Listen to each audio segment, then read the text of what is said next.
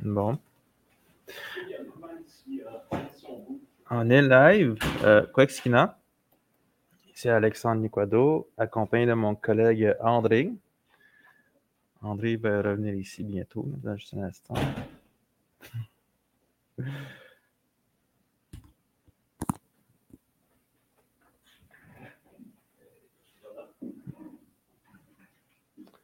Bon. Salut André. Euh, Alexandre? Alors, euh, nous voilà à nouveau euh, réunis pour un nouveau podcast. Et euh, ma foi, il y a eu des, événements récents sur lesquels je peux revenir qui sont peut-être passés un peu sous les radars de, l'actualité, mais qui sont importants pour le monde autochtone. Alors, voilà ce qui sera le menu du jour, à moins que nous ayons une invitée surprise qui se mhm. manifeste. Oui, c'est ça. on était supposé avoir Yvette Molène euh, qui, qui, devrait nous, rejoindre tantôt, mais je me demande s'il va avoir un peu. Je me demandais s'il y a un petit problème technique, je n'arrive pas à la rejoindre, mais sinon, en attendant, tu peux parler un peu de ce qui s'est passé ces derniers jours. Oui, ben, euh, d'abord, euh, si on, on, procède par ordre chronologique, la semaine dernière, il y a une semaine, euh, il y a eu euh, un colloque pour les 50 ans de la revue Recherche amérindienne au Québec. Alors, il euh, faut se rappeler que c'est une revue ethnologique, mais qui a été fondée par des, amis des Premières Nations, qui, des gens qui étaient en euh, contact euh, avec les aînés et qui tenait beaucoup à mettre en valeur les cultures ancestrales de ce territoire et qui ont tenu à leur indépendance puisque la Société Recherche amérindienne au Québec a été incorporée à part, à côté des, universités, il y aurait eu euh, beaucoup d'universités qui auraient été intéressées à patronner la revue, mais euh, comme euh, on voulait garder une liberté d'expression, notamment s'il s'agissait d'appuyer les, les revendications autochtones, et pas être euh, cantonné dans le strict domaine euh, d'un savoir plus euh, moins directement en prise sur les réalités.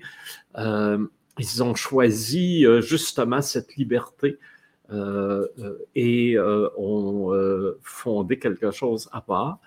Et, ça a été aussi au Canada la première revue en français euh, avec un regard savant et sympathique et euh, attentif à la fois aux réalités, aux traditions ancestrales, aux langues des peuples autochtones d'ici et aussi d'ailleurs, puisqu'il y a eu des, des, des, ethnologues québécois qui ont travaillé, qui ont fait du terrain avec d'autres nations ailleurs dans le monde. Et là, ça a été une très belle réunion parce qu'après 50 ans, on a euh, évidemment euh, euh, le rang des fondateurs et des, des premiers collaborateurs s'est nettement éclairci, on le comprend. Et de fait, la rencontre s'était ouverte, ça a été assez, assez, émouvant avec de très beaux vidéos, de très belles vidéos sur quatre euh, ethnologue important. Euh, alors, il y avait Rémi Savard euh, qui nous a quittés récemment aussi, José Maillot, Sylvie Vincent et Serge Bouchard. Alors, ça nous faisait quatre vidéos en introduction. C'était très émouvant. J'ai demandé qu'on puisse les avoir pour les, les, diffuser en ligne. Et bon, euh, c'est une négociation euh, qui sera un peu plus longue parce que ce sont euh, des archives, des archives qui ont été fournies par l'ONF et Radio-Canada pour ces vidéos. Alors, ça viendra. Mais là, maintenant, la revue, donc, il y a eu un passage. Ceux qui restaient des, anciens étaient là, Laurent Giroir, par exemple, ou euh, euh, Mackenzie était là aussi, euh, Gérald Mackenzie. Alors, c'était un très beau moment.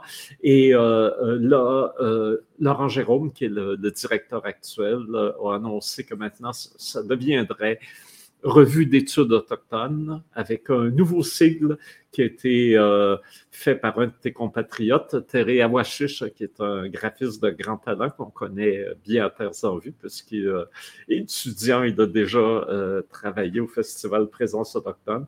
Alors, c'est bien maintenant, euh, c'est déjà un graphiste reconnu, il a fait quelque chose de très beau travail.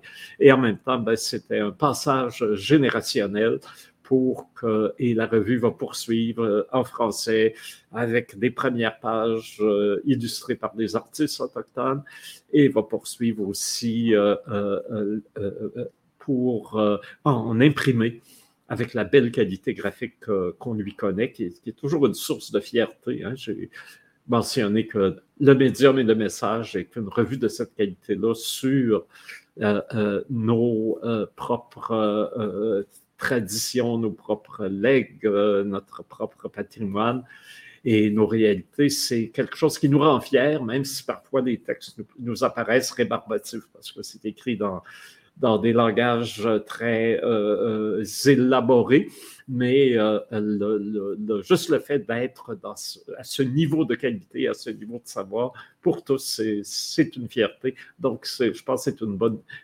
Non, cela je pense, je suis certain, nous sommes certains que c'est une très bonne nouvelle, à la fois pour le monde universitaire et pour euh, euh, l'ensemble euh, des Autochtones que cette revue puisse, sous sa forme renouvelée, mais quand même en continu, en, continu avec ce qu'elle a été, puisse se retrouver encore sur, nos, sur nos tables de chevet avec des articles faits par euh, des, euh, des, gens qui sont dans, dans la recherche euh, sérieuse à l'université. Voilà. On voit qu'Yvette s'est avec nous. Est-ce que Yvette est là? Oui. Ah, la voilà. Quoi, quoi? Quoi, quoi, Yvette? Je suis désolée, ça a été un peu long avant que je ah, j'entre. on ne t'entend pas, Yvette. Non? Moi, je l'entends. J'entends ah, bien. Ah, OK. Ah, c'est peut-être que mon son est fermé. Ah oui, c'est bon. Est-ce que tu m'entends? Oh oui, je t'entends bien. Enfin, je t'entends, Yvette. Excusez-moi, ça a été un peu compliqué. C'est la première fois que j'utilisais quelque chose comme ça. Ah, oui, c'est ça. Souvent, il faut toujours avertir plusieurs fois d'avance euh, euh, les, possibles difficultés qu'on peut rencontrer avec euh, le, podcast parce qu'on utilise la, plateforme StreamYard. Mm-hmm. Fait que c'est ça, cette semaine, mais en fond, nous avons notre invitée Yvette Molène, qui est une gardienne de la langue Inou. Elle travaille beaucoup dans la sauvegarde de la langue. Fait que je peux te laisser te présenter un peu. Qu'est-ce que tu fais, Yvette? comme tu dis, je travaille beaucoup sur la langue Inou la principale activité que je fais maintenant, c'est d'enseigner. J'enseigne la langue Innu à des étudiants de l'Université de Montréal. Euh, c'est des non-locuteurs. Mais parfois, de temps en temps, j'ai des, des Autochtones qui suivent mes cours, mais ils ne parlent pas la langue. Et l'autre chose que je fais, ben, je prépare mon matériel que j'utilise à l'université et puis, euh, je travaille aussi, entre autres, euh, sur, euh, j'assiste à des rencontres pour le dictionnaire en ligne, pour d'autres projets. Donc, je suis très occupée. Mmh. On doit aussi te féliciter parce que tu viens de recevoir un des prix du Québec, le prix Gérard Morissette, si ma mémoire est bonne, qui souligne ton travail patrimonial euh, alors, c'est intéressant de voir qu'il y a des langues qui, euh, pas si longtemps, on croyait, ou on, même, on pourrait dire, on voulait voir euh, disparaître. tout d'un coup, voici que ceux et celles qui s'en font les, défenseurs et les gardiens sont maintenant honorés pour le travail qu'il fait. Alors, toutes nos félicitations et je dirais et euh, grand bonheur pour tout le monde. Hein. C'est toujours, on est toujours très fiers quand un des nôtres est ainsi honoré pour le travail accompli parmi nous. Mais euh, tu parles des non-locuteurs, mais tu as été euh, longtemps à l'Institut de Chacapèche. Et là, euh, je pense que tu travaillais un peu plus directement dans les communautés avec du matériel fait pour des gens qui étaient des locuteurs, mais qu'on voulait, chez qui on voulait entretenir la flamme, si je peux dire. Oui, c'est ça, mais mis à part les cours que je donne à l'université, euh, je suis aussi chargée de cours pour l'Université du Québec à Chicoutimi. Là, je donne des cours à des locuteurs. Et je donne trois niveaux de cours. Ça s'appelle l'apprentissage de la lecture et de l'écriture 1, 2 et 3. Et c'est vraiment destiné aux locuteurs qui parlent la langue. Donc, ça, c'est vraiment un travail très important que, je fais. Et à chaque fois qu'il y a une nouvelle cohorte qui démarre dans un des certificats un certificat en transmission de la langue Innu, et l'autre, c'est perfectionnement. Ça s'appelle perfectionnement en langue Innu, je pense, je ne me rappelle plus exactement du titre du certificat, mais dans ces deux certificats-là, je donne ces cours-là. Et euh, ça s'adresse à n'importe quel Innu qui veut euh, comprendre comment fonctionne l'Innu, comment écrire, comment lire. Donc, euh, j'ai donné jusqu'à présent le cours à plusieurs Inuits. Et tout dernièrement, j'avais deux cohortes. une cohorte qui était à Pessamit. C'était peu au tout début, on a commencé à 17-18 étudiants, puis à la fin, il y en avait 8 à peu près. Ou peut-être plus, là, je ne me rappelle plus exactement. Et à Wahat aussi, c'était la même chose dans cette île.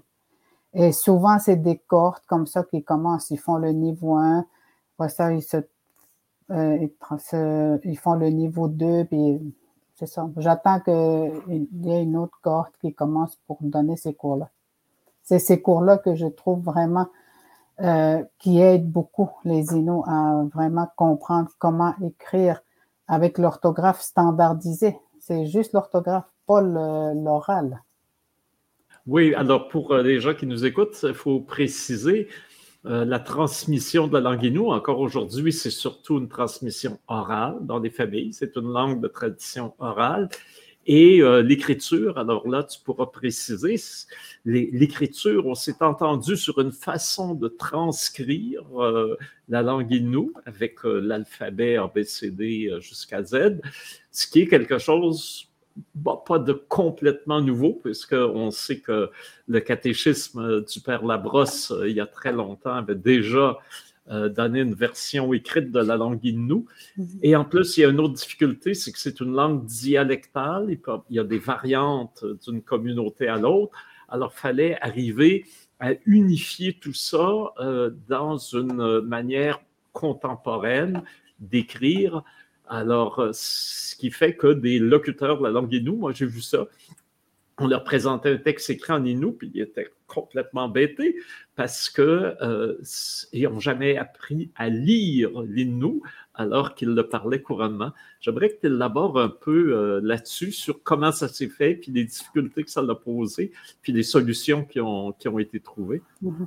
C'est ça, comme tu disais, c'est le père de la brosse, Jean-Baptiste de la brosse, qui a, au tout début, en arrivant ici, a appris à, parler la langue et a commencé à structurer comment fonctionnait la langue, avec euh, aidé avec par des Inuits qui parlaient la langue. Et ensuite, il leur a appris à ces Inuits-là, ces quelques Inuits, à écrire. Donc, il y avait déjà des, des gens, des Inuits qui écrivaient à l'époque mais c'était pas l'écriture standardisée comme on connaît maintenant. OK, tu disais l'alphabet A à Z, là, mais on a juste 11 lettres de l'alphabet. Et plus le L qui est à Pessamit et à Masterwitch, parce que les, les, deux communautés ont une lettre supplémentaire, le L. Donc, on fonctionne quand même assez bien.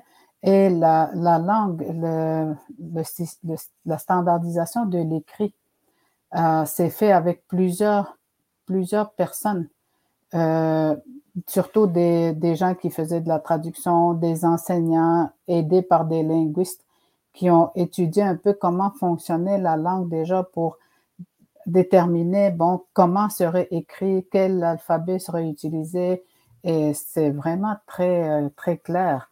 Et les, euh, il y a eu, c'est sûr, plusieurs rencontres dans différentes communautés pour chacun étudier. Bon, il y avait tant de cas. Les linguistes avaient déjà déterminé des cas particuliers.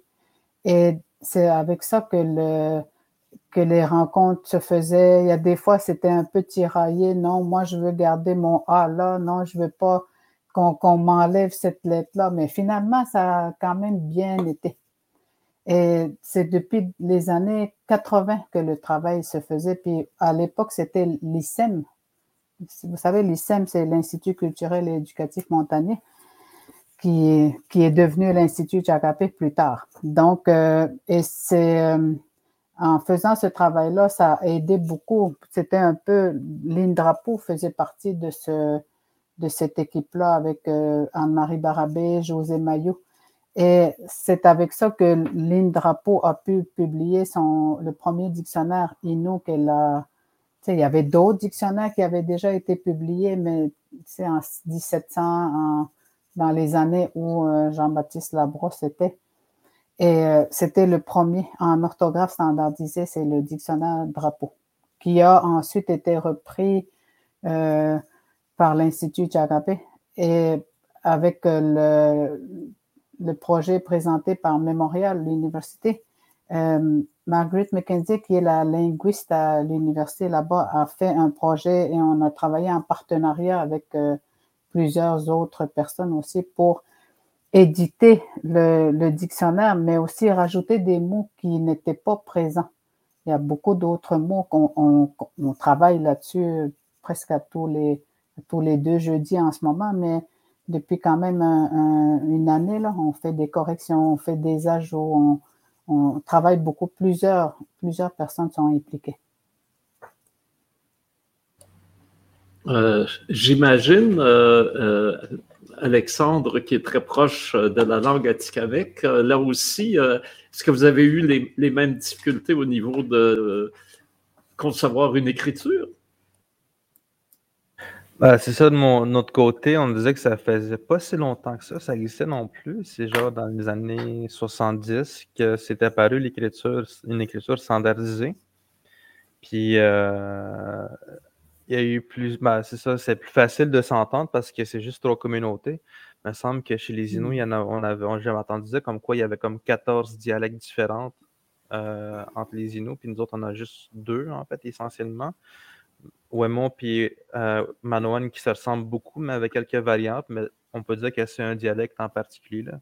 Fait qu'on n'a pas vraiment eu de difficulté par rapport à ça. C'est juste, mettons, les lettres, les sonorités qu'il, fallait qu'on euh, fallait bien traduire. Mettons, la lettre en particulier, TC, Si tu lis, mettons, mon, mon surnom en Atikamek, c'est Tiktan les, gens vont avoir beaucoup de difficultés à lire mon, mon, surnom. Là. Mais c'est pas mal juste ça euh, qui est particulier avec, euh, avec l'écriture, avec les lettres. Je me souviens, on avait eu une euh, discussion, un débat dans le cadre d'un festival il y a longtemps. Et on avait eu Lynn Drapeau qui était là. je pense que son dictionnaire n'était pas encore publié, elle y travaillait. Et euh, quelqu'un avait parlé d'une méthode nouvelle euh, pour apprendre des langues. Il disait les gens peuvent même apprendre le chinois comme ça. Et Lynn Drapeau avait dit Écoutez, le chinois, c'est pas si compliqué. Je suis marié, mon mari est chinois et je l'ai appris assez aisément. Mais elle dit Attention, l'inou, c'est pas mal plus compliqué que le chinois. Peut-être tu pourrais, Yvette, nous dire euh, en quoi la grammaire inou vient euh, complexifier les choses et en quoi que le chinois est pas mal plus facile. je ne connais pas euh, le chinois, mais moi, je trouverais le chinois compliqué. comme je ne le connais pas, mais probablement je m'habituerai à, à, comprendre aussi, comme l'Indrapo a appris aussi l'Ino. Mais l'Ino, ce qu'il y a de particulier, c'est que, bon, on disait il y a 11 lettres et 12 parfois, et l'Ino, c'est deux grands dialectes. Il y a un dialecte de l'Est et le dialecte de l'Ouest. Et il y a des sous-dialectes dans chaque. ok C'est vraiment ça qu'il faut comprendre. Et euh, ceux qui sont dans le même dialecte, il y a des intonations qui sont faites différemment et un peu partout.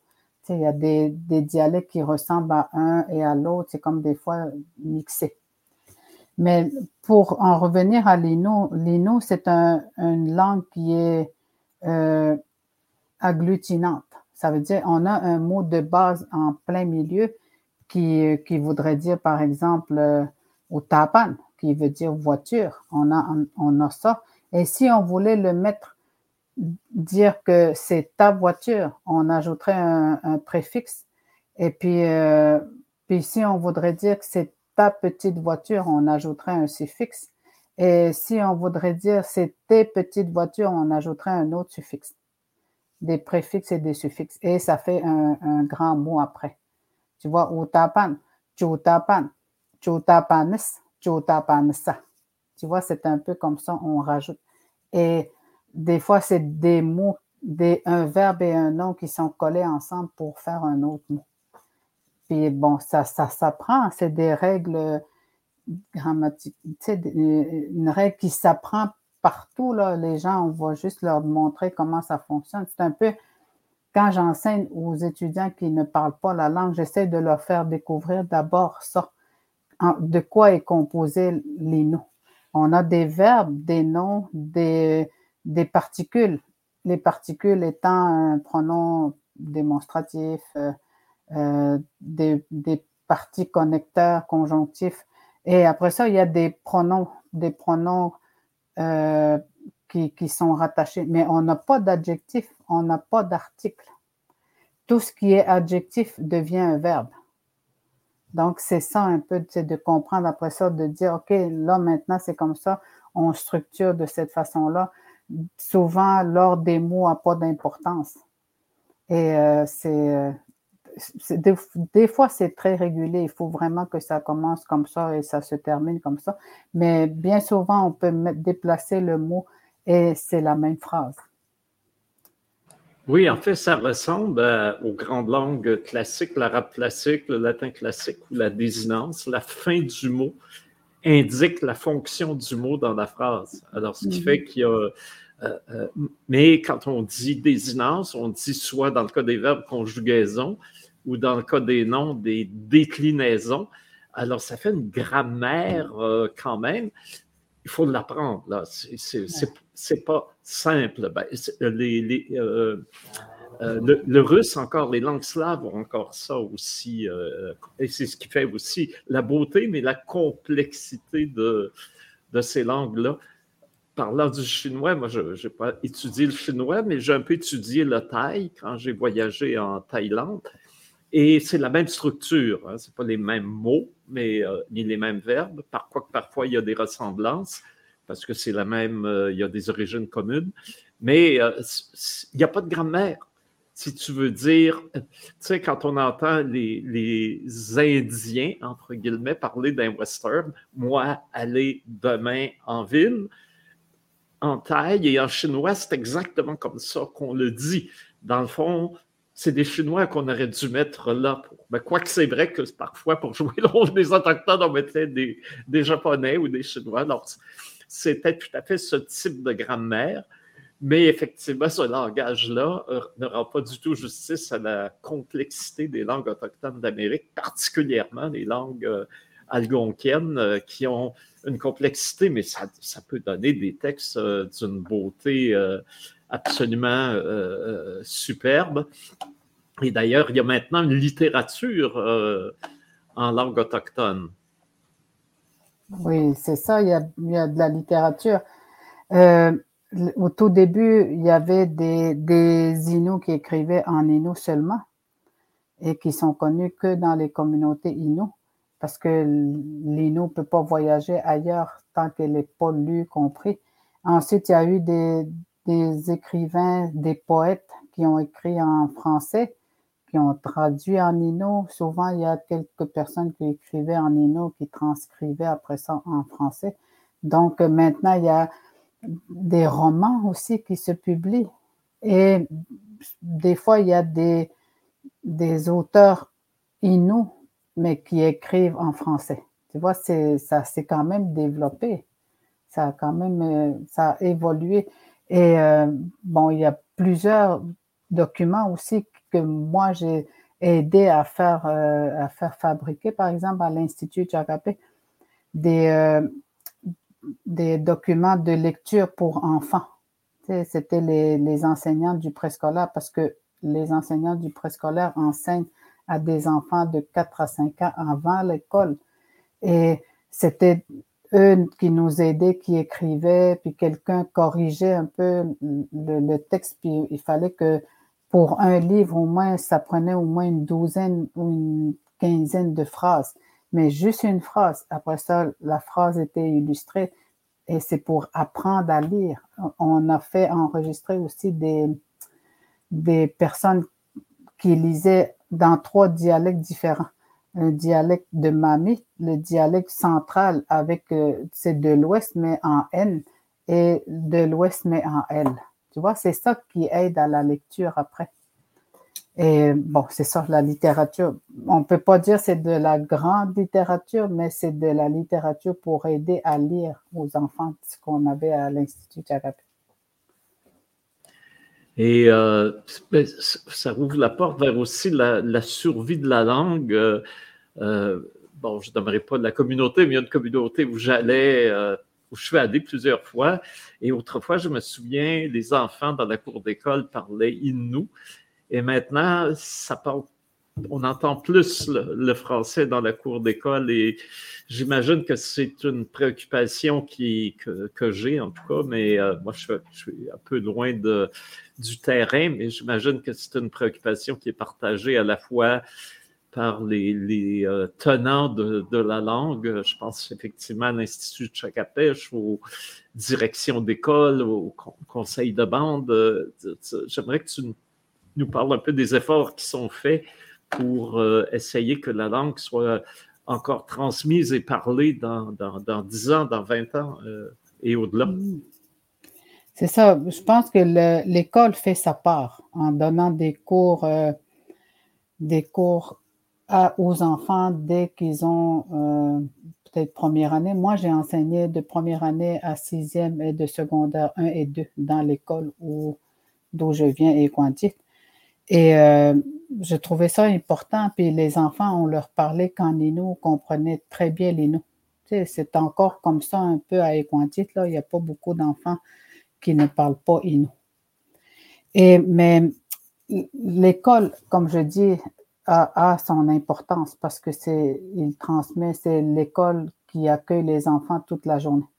Mais là où c'est le plus important aussi après l'école et les fins de semaine, c'est la maison c'est les parents qui doivent transmettre la langue aux enfants. Les grands-parents aussi doivent participer à la transmission. Il faut parler aux enfants, leur raconter des histoires, leur demander euh, comment ça a été ta journée, qu'est-ce que tu penses de ça, les faire parler. Pas juste les accueillir et leur dire, bon, OK, tu peux aller jouer un peu après, on va manger, on va faire tes devoirs. Ou des fois, l'enfant sort, va, va jouer avec ses amis, puis on ne sait pas trop s'il va parler en français ou en inou. C'est ça, c'est la maison qui est le transmetteur numéro un.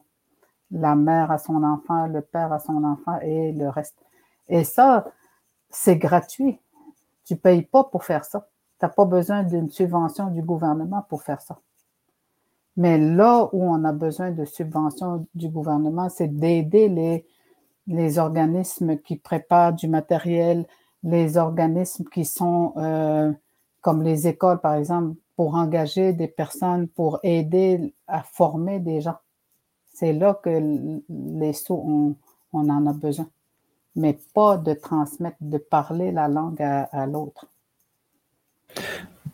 J'ai beaucoup l'impression que euh, l'effort que les communautés font pour la sauvegarde de la langue, c'est surtout pour maintenir un niveau de, langue, de langage acceptable en Atikamek, en Inuaimun. Euh, il n'y en a pas tant que ça. On n'entend pas beaucoup parler, mettons, d'écriture, euh, mettons, parler de poésie. Comment, comment qu'on définit la poésie en Inuaimun? Comment qu'on définit la poésie en Atikamek? Euh, est-ce que tu as vu le livre qui est, qui est paru il n'y a pas très longtemps, Ninwas? Faudrait que je me le procure, hein? Oui, il faudrait. Et c'est un, livre que, que j'ai initié quand j'étais encore à l'Institut Tchakapé. Je, mon, mon, idée dans ça, c'est de réunir plusieurs enfants de toutes les communautés où ils écriraient des poèmes, ils écriraient des textes en inou et en français, parce qu'il faut maintenant euh, aller vers le français pour que ces livres-là soient connus à l'extérieur. Et j'ai demandé à Laure Morali, parce qu'elle faisait des ateliers de poésie avec Joséphine. Et j'avais aussi demandé à Rita Mistokocho, mais Rita avait un travail, était dans la politique, elle ne pouvait pas toujours être là. Et ce qui fait que je, les ai envoyés dans chaque école, aller visiter les étudiants, les élèves euh, qui sont primaires, secondaires, et elles, elles, euh, elles ont fait écrire les enfants en Inou. Et Joséphine les a aidés aussi beaucoup. Après ça, euh, Laure aussi leur faisait écrire en français et c'était vraiment des ateliers qu'elles animaient. Et ça a donné le livre Ninwas et le livre est vraiment très, et, c'est vraiment épais, je pense qu'il y a 300, plus de 300 pages. Et on, voit qui a écrit le poème et de quelle communauté c'est divisé en, plusieurs sections. Et les, illustrations ont été faites par euh, Lydia Mestokucho Paradis, qui est en art, euh, elle, est une artiste dans le fond. Donc ça, c'est un. C'est un qui, et pour définir la, la poésie, bon, on a Kaheko Ayemun, ça veut dire euh, les paroles de fierté, je dirais, ou Ahanon, euh, je me rappelle plus exactement comment on définissait, mais moi je connais Kaheko Ayemun. C'est de la poésie. Je ne sais pas si en Atikamek ça existe, un mot pour la poésie.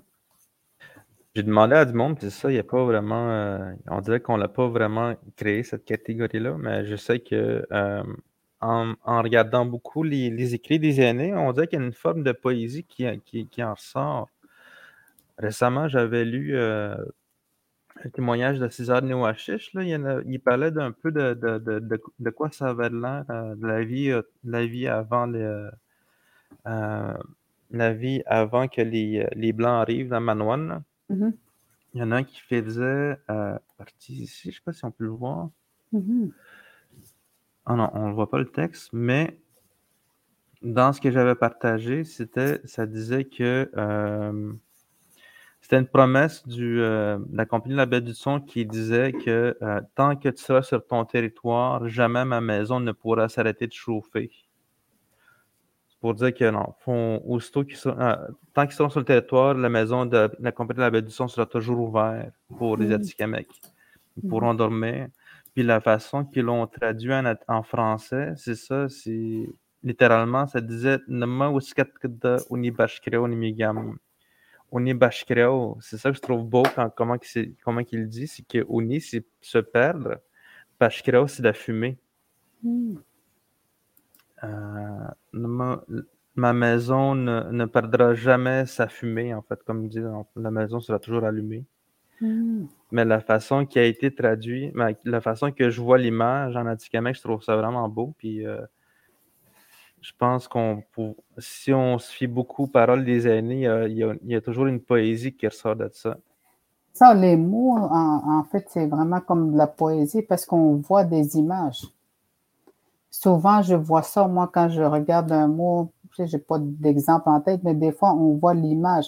Parce que dans le mot, ça décrit, ça décrit un peu un état, quelque chose, euh, même tout ce qui est à, l'intérieur des terres, c'est décrit selon comment il est vu.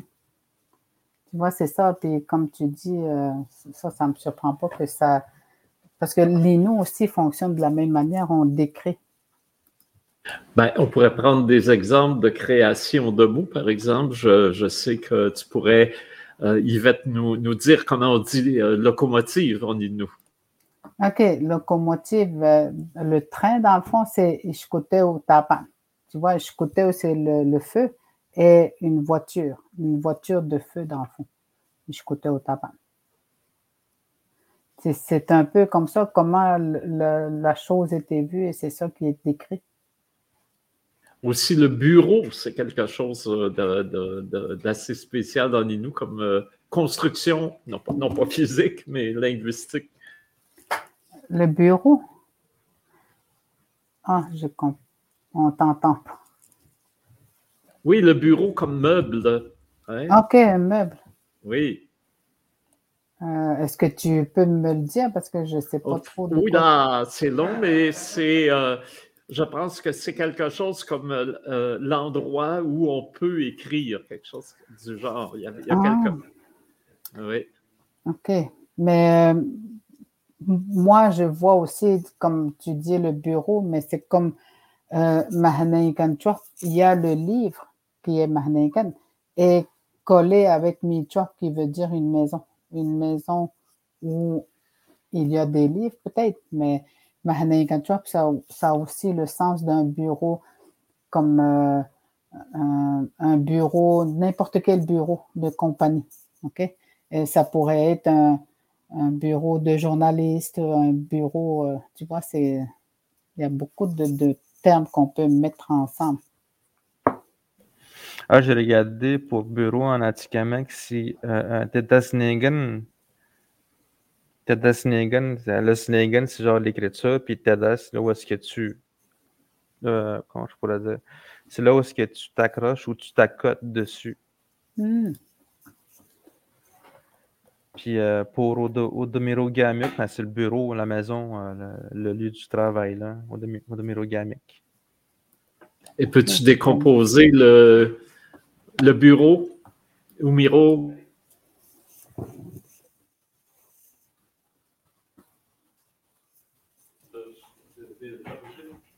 Ah, ben c'est ça, pour Odomiro Gamuk, c'est Odomiro, c'est là où on dit on travaille. Guamic, Guamic c'est le, le, le, pour le euh, Miguam. Ça vient du mot Miguam qui veut dire maison. Mm. Attends. Je sais, je fais la, petite. Euh,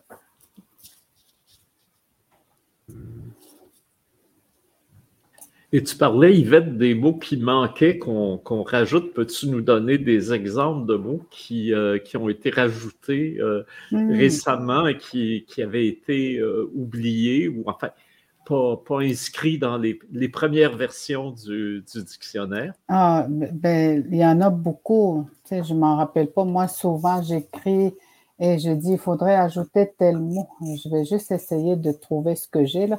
Mais par exemple, il n'y a pas si longtemps, j'ai demandé à ce qu'on ajoute le mot pour banane. C'est un emprunt. OK? Il y, a, plusieurs mots qui sont pour banane.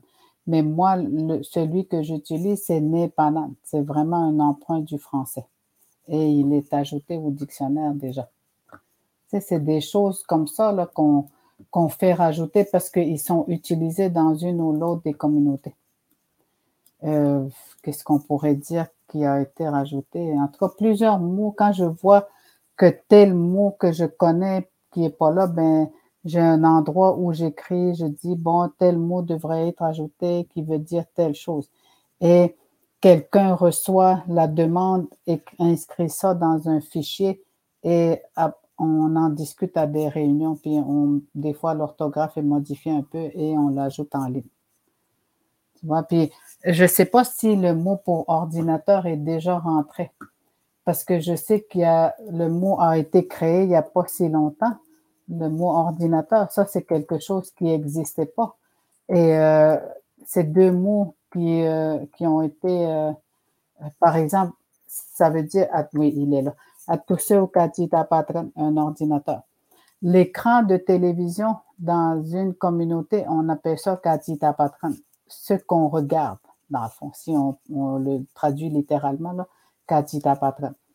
Et à tous ceux, ça veut dire il travaille. C'est quand tu travailles, toi, tu t'en vas travailler, Nana je travaille. C'est à tous ceux qui collé un trait d'union. C'est travailler avec un écran, c'est ça? C'est ça, travailler avec un écran. Et c'est un ordinateur. Nous autres, on a, on a une définition différente d'ordinateur en Atikamek, c'est euh, Kinoke Bidigan. Kinoke, c'est une mémoire longue. Bidigan, c'est l'outil. Fait que c'est l'outil qu'on qu stocke de la mémoire. Ouais, c'est bien. C'est toujours une vision un peu différente. Hein? C'est ça qui crée les nouveaux mots. Mais il existe aussi les mots euh, qui sont peut-être un petit peu moins connus dans les communautés par les jeunes. C'est le, les mots qui sont utilisés à l'intérieur des terres. Et euh, des fois, je me dis, l'enfant maintenant, de maintenant qui est à l'école, qui vit dans une communauté, parle un Nino de base. Tu vois, un Nino qui, où il se fait comprendre par ses amis, par ses parents, mais quand ses grands-parents le comprennent, mais souvent, s'il écoute les grands-parents parler de telles activités que les grands-parents faisaient à l'intérieur des terres, ça se peut que l'enfant ne comprenne pas.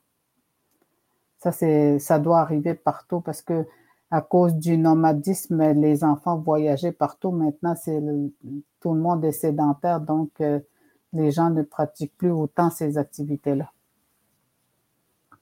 Je sais qu'il y a un, très beau film euh, euh, réalisé dans le cadre des activités du Webcon mobile où euh, justement on parle de, la langue du bois, de la langue du territoire, mm-hmm. et que c'est important d'amener les jeunes sur le territoire avec les aînés justement pour se familiariser avec une langue ancestrale très riche qui est justement liée aux activités euh, chimiques. Hein. Mm-hmm. Euh, c'est comme ça que tu dis, Alexandre, chimique avec un cas? Notimic, ouais. Notimic. Euh, tout, euh, tout, ce qui finit avec un K, c'est surtout l'indicateur de lieu. Uh-huh, c'est ça, le locatif. Ouais, le locatif. Migamic, euh, Notimic, euh, Nugumezik, hmm. euh, Dadamic, Nzuzumic. Mais c'est pas des adverbes. Adverbes? Mm-hmm. Moi, Notimic, là, ça veut dire c'est un adverbe de lieu. C'est pas un nom. Notimic. Oh, mais c'est ça, c'est pas, pas vraiment un nom. C'est pas un nom, Notimic. C'est vraiment, ça doit être un adverbe de lieu aussi. Hmm. Comme, comme en Nino. Moi, c'est Notimic. Et j'ai entendu quelqu'un, je ne me rappelle plus où j'ai entendu ça, quelqu'un qui disait pour Notimic, ça voulait dire que c'était le sang de la terre. Est-ce que c'est ça que ça veut dire pour vous? Notimic, Noti, néotimique. En mm-hmm. fait, on, entend beaucoup la, provenance puis le sang. Mm qui est mm-hmm. notre sang. Mm-hmm. Puis né outil. Outil, c'est euh, ma provenance, mic. c'est là qu'on fait le rapprochement avec, euh, pour dire là d'où vient mon sang. OK, c'est ça. Ah. Moi, c'est pas la même chose pour moi, là, parce que c'est néotimite. Et euh, je ne peux pas décortiquer le mot comme tu le fais là. Euh, mais, mais je sais que Oumir, pour moi aussi, c'est le sang. Mais moi, j'avais cru que c'était, euh, parce que c'était le titre de la, c'est probablement là, Yvette, que tu l'as vu passer, c'était le titre de la pièce de théâtre de Basile Hébert qu'on a créé euh, au moment, euh, aux, dernières éditions de, Présence autochtone, qui s'appelait Là d'où vient notre sang. Et euh, effectivement, la version Atikamek, c'était notre chimique, mais effectivement, les gens me, disaient tous, y compris Floyd Favel, hein, qui est un cri de, du Manitoba, m'a dit pour moi, ça veut dire on est, c'est le territoire. Hein, on est dans le, dans le territoire quand j'entends ça. Donc, effectivement, un adverbe de lieu. Et moi, j'avais pensé que c'était une, invention poétique de, Véronique Basile-Hébert de, de, rattacher le sang, euh, en fait, au. Euh, parce que dans la pièce, évidemment, le sang de la terre, c'est les rivières. Et le territoire est un peu pensé comme un, être vivant avec, donc avec un corps et des fonctions vitales comme la circulation sanguine. Et donc, cette parenté humaine, territoire est accentuée comme ça. Mais ce que tu, que tu me dis, Alexandre, c'est que c'est déjà inscrit dans, dans ce qu'on entend dans, dans, le mot note chimique. Ben, c'est ça. En fait, ça, je l'avais, je l'avais entendu la première fois avec euh, Mary Kuhn. C'est une, année de Atikamek euh, de Waimontashi. Je pense qu'elle a écrit elle aussi, mais c'est ça, apparemment qu'elle mélange les deux langues euh, quand, quand, quand, on parle à elle. Quand j'étais jeune, des fois, j'avais du mal à la comprendre parce qu'on dirait qu'elle parlait un autre dialecte, mais c'est, c'est elle qui m'avait expliqué un peu le sens du mot notimique. Puis elle faisait beaucoup référence avec le sang qui est dans notimique. Alors, Yvette, voilà un champ de recherche pour toi. Remonter euh, la, source sanguine, peut-être, du mot.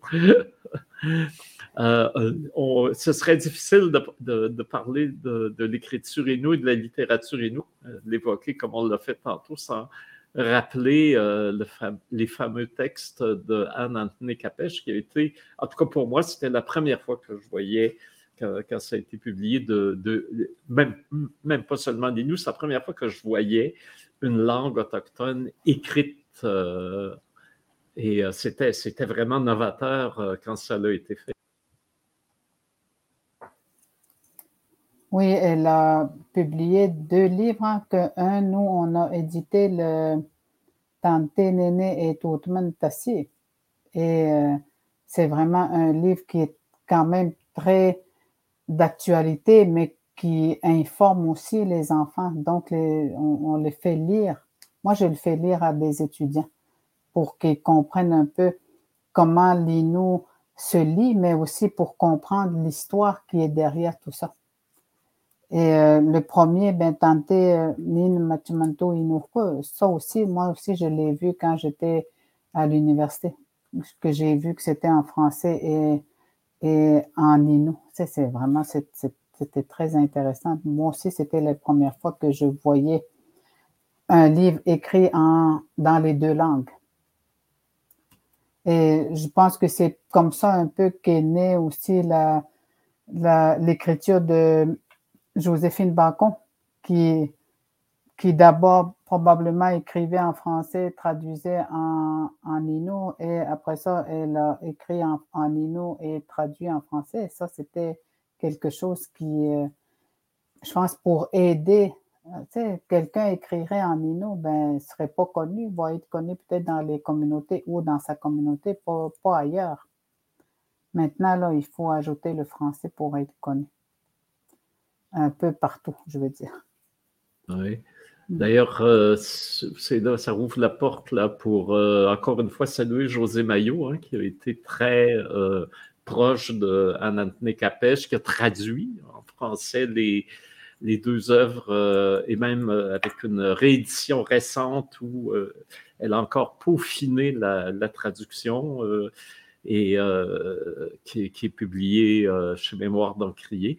Donc, euh, là aussi, on peut voir comment les, les amitiés, dans le fond, puis les affinités peuvent amener aussi des, euh, des créations à, connaître une, large diffusion.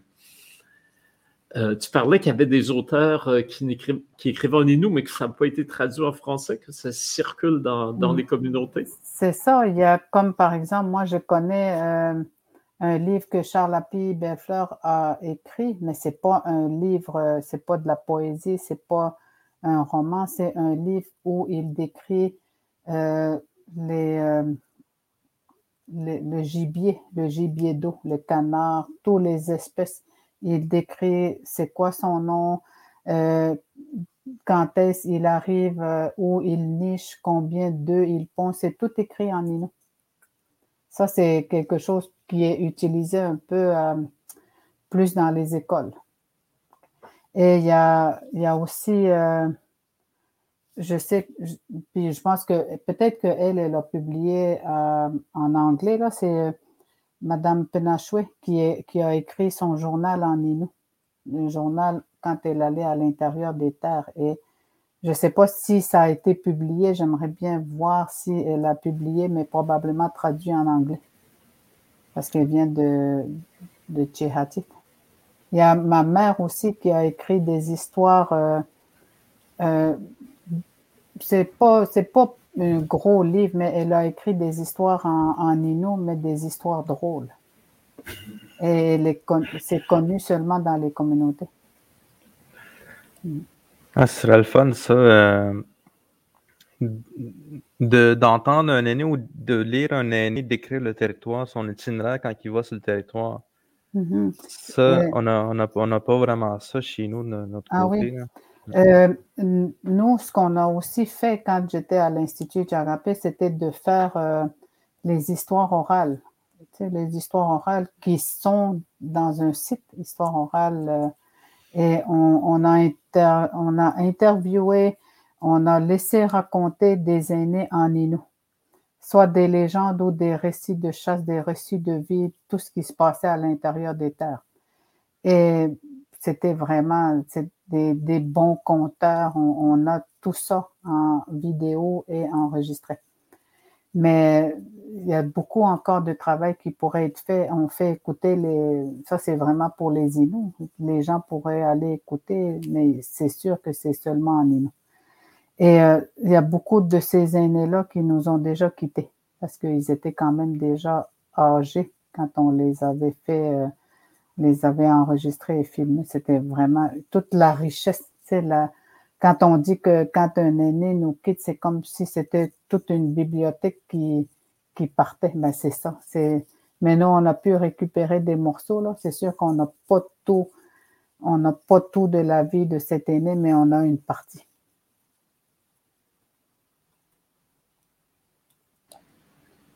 Et puis, euh, à l'université, tu dis que les, euh, ceux qui étudient, c'est des, euh, des gens qui sont pas locuteurs de la langue en partant. Pourrais-tu nous faire un, un portrait de, de, ces étudiants-là? Est-ce que c'est des gens qui étudient déjà en ethnologie, des curieux?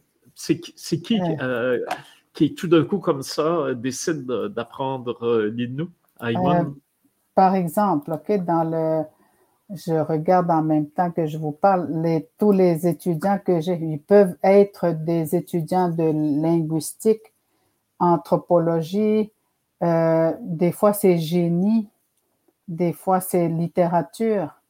Euh, c'est vraiment, ça vient de plusieurs euh, secteurs de l'université.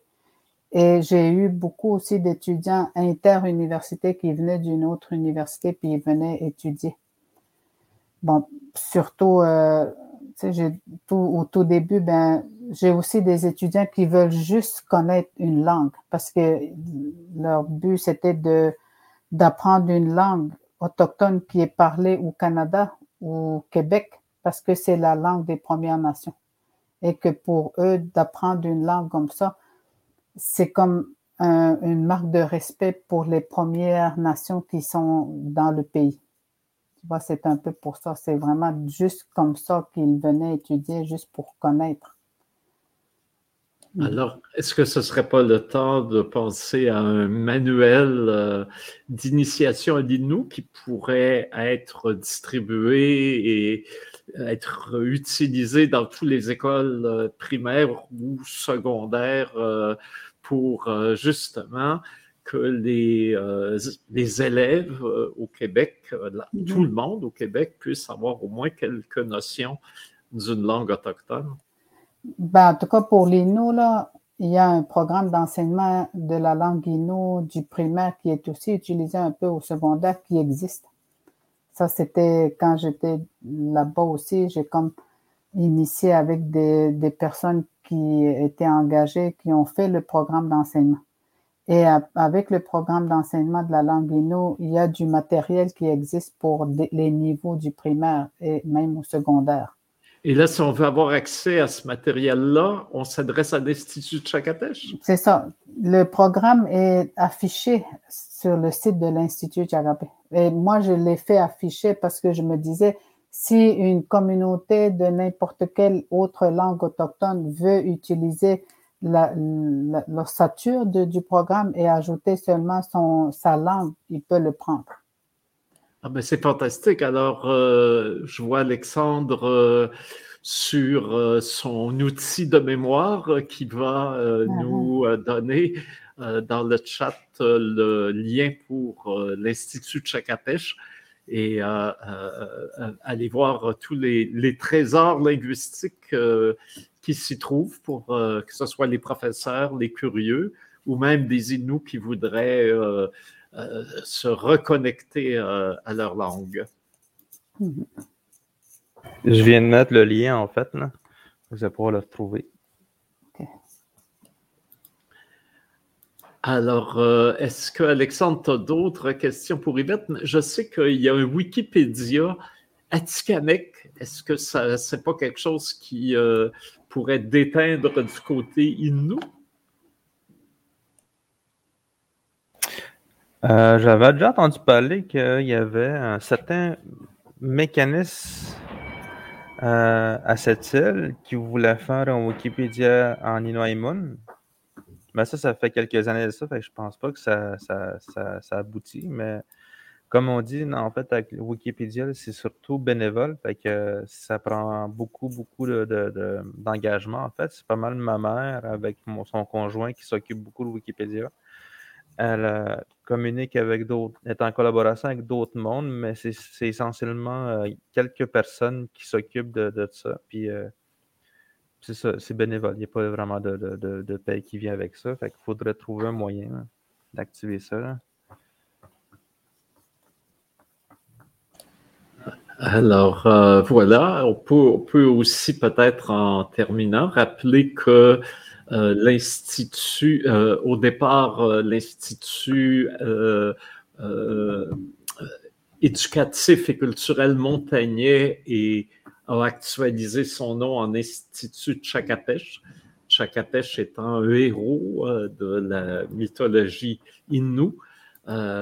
et donc, on dit Innu maintenant, on ne dit plus. Et donc, on réfère aussi à, euh, euh, ce héros très fier, puisque c'est un combattant. Il s'est un peu créé lui-même, euh, malgré le, fait qu'il aurait dû ne pas naître. Et c'est donc un personnage très central dans toute la grande tradition mythologique orale.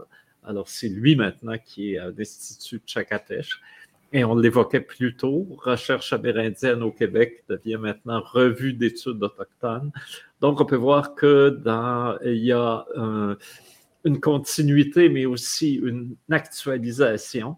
Et ça démontre euh, comment les cultures autochtones sont encore vivantes. Et euh, ça nous rappelle aussi qu'il faut euh, encore et encore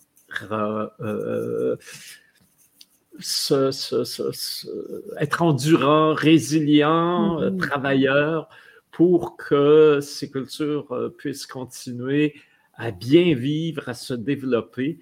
Et euh, Yvette, tu es un modèle pour nous tous et vraiment, vraiment, encore une fois, bravo pour, pour ce prix du Québec bien mérité. Ah, merci beaucoup. Ah, mais vous êtes avec nous, c'est vraiment fun. C'est ça que dans le fond, ça donne aussi espoir avec le travail qu'on doit faire parce que je pense que là, dans le fond, on n'est pas juste en train de, vouloir sauvegarder la langue, mais il faut aussi qu'on trouve un moyen de créer de nouveaux mots, faire avoir des créations où est-ce que les gens vont pouvoir s'exprimer dans leur langue, puis qu'ils puissent s'exprimer pleinement, en fait. Euh, pas juste avec un mélange de français puis des nous à Tikamek, là.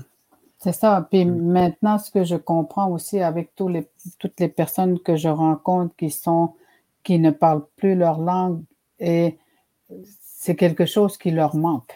Ils disent que, bon, ça, ça me manque. Je suis Inou, mais je sais que ça a un lien très fort avec l'identité. Donc, euh, et c'est ça, je pense, aux enfants qui refusent d'aller à des cours de langue, ben, c'est de leur dire, ben, il faut que tu gardes ta langue parce que ce que tu gardes, c'est aussi l'identité que, que tu gardes vraiment précieusement. Ouais, je pense qu'on s'en, on, s'en rend compte que quand on est rendu autour de 18-19 ans, puis qu'on se rend compte qu'on a du mal à communiquer avec nos aînés. Mhm. Mm. Exactement, c'est ça.